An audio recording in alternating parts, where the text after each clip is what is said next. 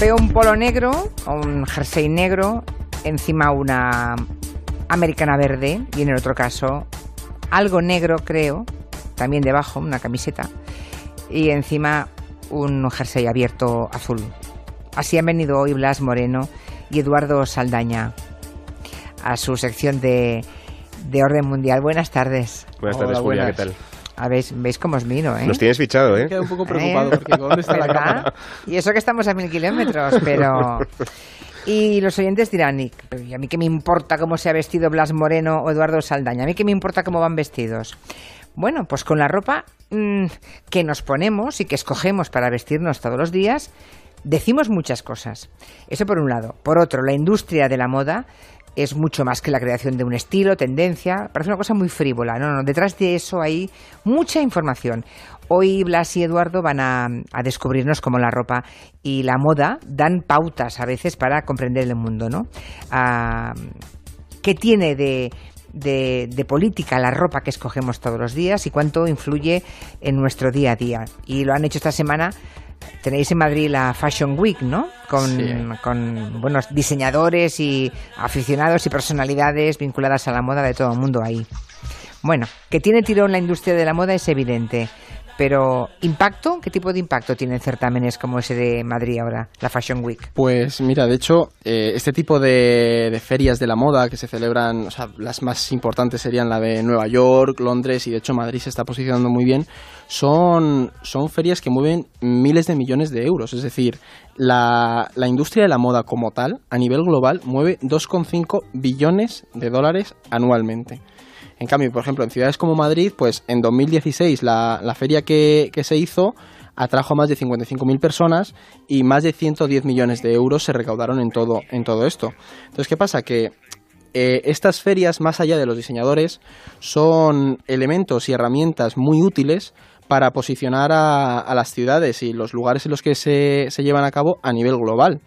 Es decir, sobre todo porque eso, porque mm, cualquier persona que piense en moda piensa en París, piensa en Londres, piensa en Nueva York, Berlín poco menos, pero vemos que hay otras ciudades, o sea, hay, hay otros países que intentan posicionarse en la industria de la moda porque saben que es un sector muy rentable, para, para, el posicionamiento diplomático de un país y económicamente. Ahí vamos, porque no, no es solamente el hecho del dinero que pueda ingresar una ciudad, ¿no? Porque mm, atraiga a sus certámenes vinculados a la moda muchísima gente, las ferias y demás. Hablamos de, de, de la diplomacia que tiene la industria de la moda, ¿no? Las grandes marcas no solo hacen ropa, podemos decir. Es indudable que, bueno, además tenemos un ejemplo en España muy bueno, que es Inditex que es eh, la, empresa textil más grande del mundo. Eh, desde luego, cuando Zara abre una tienda importante en Times Square en Nueva York o, cuando tiene eh, contratados trabajadores en Portugal o en Marruecos, ejerce una influencia diplomática suave, digamos, pero, pero diplomática al fin y al cabo, sobre esos países que viene de la mano del gobierno español, naturalmente. Es, es, es una, una manera más de conseguir acuerdos comerciales, de influencia, eh, en fin, de, ayudar, digamos, a acercar a, varios países gracias al comercio en ese sentido. Oye, pero ¿qué, es primero? Estaba yo pensando, imagínate que, bueno, que Inditex abre una tienda en, una, en un país o en una ciudad en la que no hay todavía, no sé si existe, ¿eh? pero imaginemos que haya una ciudad en el mundo, en el planeta, en la que no haya una tienda de Zara, ¿no? Por ejemplo. Eh, cuando eso se hace, ¿qué, ¿qué, es primero el huevo o la gallina? O sea, eh, ¿Inditex abre las puertas al gobierno español para otros negocios o, al revés? O, o el gobierno abre camino para que pueda abrir Zara? Pues ¿Quién tiene más poder?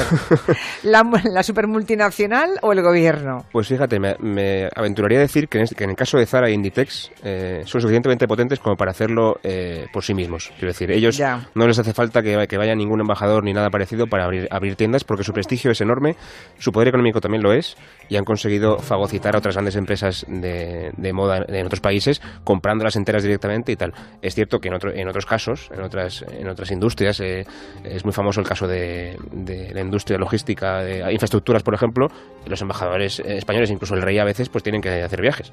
Pero Zara es suficiente muchas veces, Claro, es que cuando vemos viajes del rey también a veces el presidente de gobierno, según qué lugares del mundo, van rodeados de empresarios. Exactamente. Ah. Que por otro lado, hay una cosa que la influencia positiva también, también tiene una cara oscura, que es la influencia negativa que muchas veces las empresas tienen y no se dan cuenta. Ha habido últimamente un escándalo bastante importante eh, con la empresa HM en Sudáfrica porque no sé si habréis, los, los siguientes quizá hayan escuchado esto, eh, se ha montado un follón bastante gordo, si se puede decir así, porque eh, sacaron una camiseta, una sudadera que decía algo así como eh, una, camiseta infantil, que, cuyo estampado decía el mono más eh, simpático o más guay de la selva. Y casualmente el niño que llevaba esa camiseta era un niño negro en un país eh, tan eh, lastrado y tan y tan y con unas ideas tan grandes por el apartheid y por el racismo como es Sudáfrica. Entonces, eh, algo que parece inocente resultó ser algo muy muy incendiario en, en ese país y H&M ha tenido que cerrar sus tiendas temporalmente. Literalmente. ¿Ah, sí? Sí, sí, sí, Ha tenido sí, que sí. cerrar en, En Sudáfrica. Sudáfrica, Porque, es que- porque, claro, eh, lo que hicieron, que parecía una cosa bastante sin importancia, pues resulta ser que H&M es muy grande y que tiene mu- mucha voz y es muy importante. Entonces, pues, otro ejemplo muy, muy significativo, cuando Donald Trump fue elegido presidente de Estados Unidos, con las implicaciones sociales eh, de división que, que eso supuso en el país, naturalmente, una empresa, por ejemplo, como New Balance, las zapatillas de deporte New Balance, fueron unas de las primeras empresas en mostrar un apoyo público a Donald Trump y, y- y mucha gente decidió que, que, de manera de, pro- digamos de protestar fue eh, No tirar sus comprar, zapatillas claro. no, no solamente no comprar sino además tirar sus zapatillas o incluso quemarlas haciendo vídeos en Twitter y tal como, como forma de protestar por, la- por el, pos- el posicionamiento perdón de esa, de esa empresa a favor del presidente Está claro que las empresas tienen que ir con cuidado a quien apoyan, ¿no? En general. Por- a porque quien apoyan, grandes. a quien Claro, patrocinan, porque... tienen mucho poder. Ah, Entonces, para bien o para mal, un último ejemplo que se me acaba de ocurrir, que es muy significativo, Benetton, la empresa de, también de ropa, Sí. hizo una campaña muy, muy simpática hace unos años en la que ponía a varios líderes eh, en un montaje fotográfico a besarse en la boca, eh, pues eh, de manera muy, muy reverente, porque a lo mejor ponía a Obama y a Putin, por ejemplo, ¿no? o al Papa y al Ayatolá de Irán, o cosas así, ¿no? Con- dando un, po- un poquito un mensaje de, de, digamos, de paz y de, y de reconciliación mundial, ¿no? Eh, no, no es inocente eh, el mensaje publicitario de, la- de las, de las marcas, desde luego que no. Luego también se habla mucho eh, y ha habido muchos escándalos por las condiciones de explotación que sufren en diferentes puntos del planeta las personas que trabajan para empresas de la moda, ¿no? Para empresas del ámbito textil. Sí, de hecho muchos de los oyentes recordarán el escándalo del Rana Plaza, que fue un edificio que se derrumbó En Bangladesh. en Bangladesh y que había ahí trabajando, había trabajadores de Primark, o sea, trabajando para Inditex, Primark y de hecho H&M también, Benetton. ¿Qué pasa? Que esto tuvo una repercusión mundial muy grave y se puso el ojo en algo que venía ocurriendo desde hace años. Más de mil muertos, por cierto. Sí, Eh, justo. que no, no es broma. Entonces, ¿qué pasa? Que ahí sí que este debate en torno a las condiciones de, de los trabajadores surgió y las empresas han empezado a implementar medidas para solucionarlo. ¿Qué ocurre? Que esto choca directamente con el con modelos, pues si queremos ropa barata, por ejemplo, cuando vamos a comprar a Primark y compramos por mm, 10 euros unos vaqueros, tenemos que entender y pensar dónde están hechos estos vaqueros y en qué condiciones. Entonces, mm, se va, se, esa cadena de valores se va acumulando porque llega un momento que la persona que está trabajando, de media, creo que en Bangladesh cobran 68 dólares al mes. 68 dólares al mes, Al igual mes. trabajan 12 o 15 horas todos los días. Claro. Y Y luego, luego- también hay que plantearse eh, si es sostenible ese modelo de consumo de ropa, ¿no?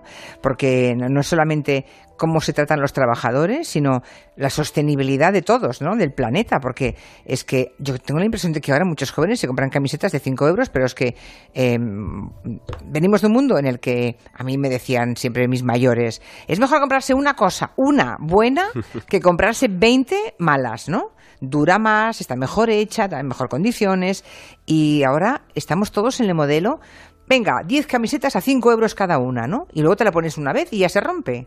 También me pregunto hasta qué punto, como decía Eduardo, eh, se puede comprar ropa buena, pero es que ya todo se produce de manera barata, porque el mercado Sí. también demanda cosas baratas, con lo Mm. cual la dinámica es todo abaratar y a menos calidad, lo que no significa que sea menos contaminante.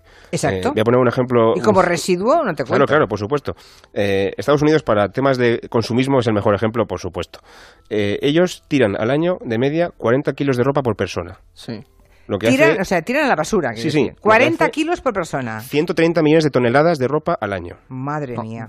Entonces, eh, para que nos hagamos una idea, lo que cuesta eh, en, en agua eh, hacer una camiseta de algodón son 16 bañeras. Sí. Madre Entonces, claro, si cada año tiramos 40 kilos de ropa y, y- y no la reciclamos o no la reutilizamos o no le damos un uso distinto, o no intentamos que la calidad de esa ropa sea mejor para que consecuentemente podamos eh, usarla más tiempo, como tú decías, pues, pues claro, el impacto ambiental es, terrible, añadido también a las condiciones laborales que comentaba antes Eduardo. Claro, y no podemos exigir el que esas condiciones mejoren si seguimos consumiendo de esa manera. Es decir, si yo quiero una camiseta de 5 euros, no puedo pretender que la persona que me lo está cosiendo cobre 4. Esto, como casi siempre, Julio, traemos dolor de cabeza a los oyentes porque eh, la complejidad de estas cosas es terrible. sí, que sí, no, no, sí, no, pero es verdad, eh, tenemos que hacer un análisis de nuestro propio comportamiento como consumidores Y luego tenemos también, eh, finalmente, en esto de la industria de la moda, lo que decimos cuando, ah, lo que dice de nosotros, lo que escogemos para vestirnos todos los días, ¿no? Y a nivel político también, hay un montón de ejemplos de, líderes del mundo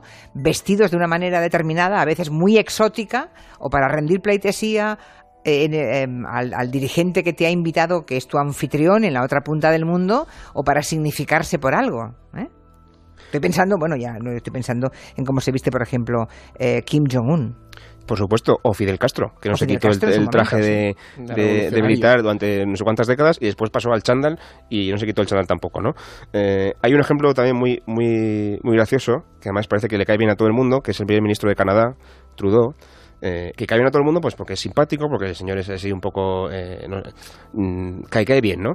Y, lleva siempre calcetines de, como de colorines, con, figuritas, con colorines, con, cosas, entonces a todo el mundo le gusta mucho Trudeau. Y ha conseguido desplazar el debate político y centrarlo en su figura. Entonces, como a todo el mundo le cae bien Trudeau, nadie se fija en si está cumpliendo no, o no está cumpliendo sus promesas electorales, ¿no? ¿Cómo, ¿Cómo, hemos conseguido que nos importe más el aspecto de la persona que, que lo que realmente está, haciendo, ¿no? Bueno, ayer hizo un discurso en el foro de Davos magnífico, ¿eh? También los tengo que decir. También, no, quiero decir que no sea que no sea un político interesante o que no o que no tenga cosas que decir, pero es cierto que el debate se, se centra también muchas veces en su aspecto. Pero de hecho, mira, has mencionado el foro de Davos y en el foro de Davos también habló el primer ministro indio, Modi, y Modi, o sea, la India es un ejemplo increíble de cómo la, la, la ropa como tal se ha convertido en una herramienta política. ¿Por qué? Porque Modi ha empezado a implementar una serie de vestimentas, mm, las que la ropa que él se pone en público es ropa tradicional india. hindú. Hindú, perdón, sí, cierto. Para fomentar muchísimo más ese nacionalismo hindú, o sea, el nacionalismo de la India, y crear una cohesión a nivel político. Es decir, la ropa que un dirigente lleva representa a su nación. Y esto lo vemos en, muchísimos casos africanos.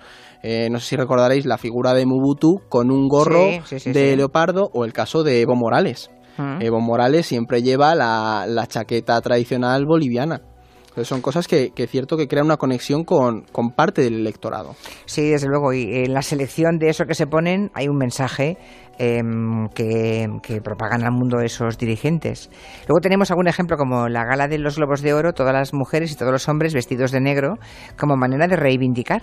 Sí, justo. Es decir, este movimiento del Too ha estado. llegó justo la, la gala de los Globos de Oro y vimos como eh, casi todas las mujeres, porque creo que una excepción que vistió de rojo como también manera de reivindicarlo, pero la gran mayoría vistieron de negro como forma de protestar por la opresión que, está viviendo la mujer en la industria de, en la industria cinematográfica y en general en todo, en todas las, industrias y los sectores. Y de hecho, el caso del feminismo hay otros elementos como la llegada del bikini en su época, la minifalda, que se han utilizado prendas para reivindicar esa, esa lucha de la mujer y la liberación o, estilos de ropa. Eh, en el caso de, por ejemplo, de, hace un año, en, la Super Bowl en Estados Unidos, Beyoncé salió a cantar su canción eh, con, ella y sus, y sus eh, digamos, bailarines llevaban todos el traje de los, Black, de los Black Panthers, ¿no? Los, el momento reivindicatorio de los derechos de los negros en los años 60.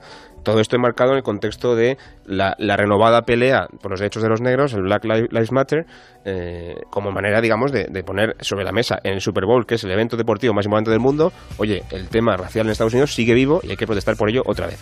Entonces, lo que llevamos influye en nuestro mensaje, complementa y es muy importante. Y de hecho, no sé si estaremos a tiempo, pero os voy a contar una anécdota porque es muy bonita. Y es que en la República Democrática del Congo hay un movimiento que se llama Les Aper, que son eh, crean un club de la gente bien vestida y elegante. Y surgió un movimiento que tiene bastantes años, como unos 60 o 70 años desde la época esta de Mubutu, y son congoleños que se visten de traje de punta en blanco, con bastón, con sombrero con sombrero de, copa. Extremadamente elegantes. Pero muy, muy elegantes. Como una forma de reivindicar que África va más allá de los conflictos y que, que un africano puede utilizar la ropa de un rico occidental y aplicarle esa, esa moda propia africana. Entonces, hay casos en los que la ropa representa la personalidad del individuo y también a una sociedad completa, a una lucha y a una, una reivindicación de un colectivo. Pues muy interesante el papel de, el papel de, de la ropa como, como, herramienta de reivindicación también, a veces de nacionalismo. Estaba pensando en aquel... ¿Cuándo fue aquel viaje que vimos a, a George Bush, hijo, presidente de Estados Unidos, con Vladimir Putin? Esa foto que habéis puesto hace un momento en Twitter, en la cuenta de Orden Mundial. Sí, porque la, la, cumbre de la PEC, que es un foro económico de Asia-Pacífico, se, se, reúnen cada año en un, en un, lugar, en un país, y cada año adoptan la vestimenta de manera un poquito ceremoniosa. Y el, el primer día, eh, en, la, en la primera gala, la vestimenta tradicional de ese país. Entonces, en ese caso, en el 2004 estaban en Chile, llevaban el poncho chileno, pero hace unos años estuvieron en, en China y llevaban el traje típico chino, o en Vietnam con, con, su, con su toga vietnamita. O sea, cada año van cambiando, entonces tienes fotos de líderes mundiales importantes, cada año vestidos de una manera, ¿no? Eh, es bastante simpático. Y bastante um, elocuente. Y también una manera, pues... Eso de... imprime, imprime carácter claro, y da mensajes, claro, lanza mensajes justo. al mundo, ¿no? Sí. Mira, nos hemos dejado hablar de que fue muy criticada la reina Leticia de España, creo que en el viaje, en un viaje de cooperantes españoles en África. No sé en África o en América Latina, eh, no en el último viaje, el anterior, porque no se vistió adecuadamente. Iba demasiado elegante para el objetivo del mensaje, de, del mensaje de ese viaje. Es que es muy importante. Sí, ahora me he acordado. Bueno, gracias. Hasta la semana que Muchas viene. gracias, Julia. Hasta luego. Las 5 4 en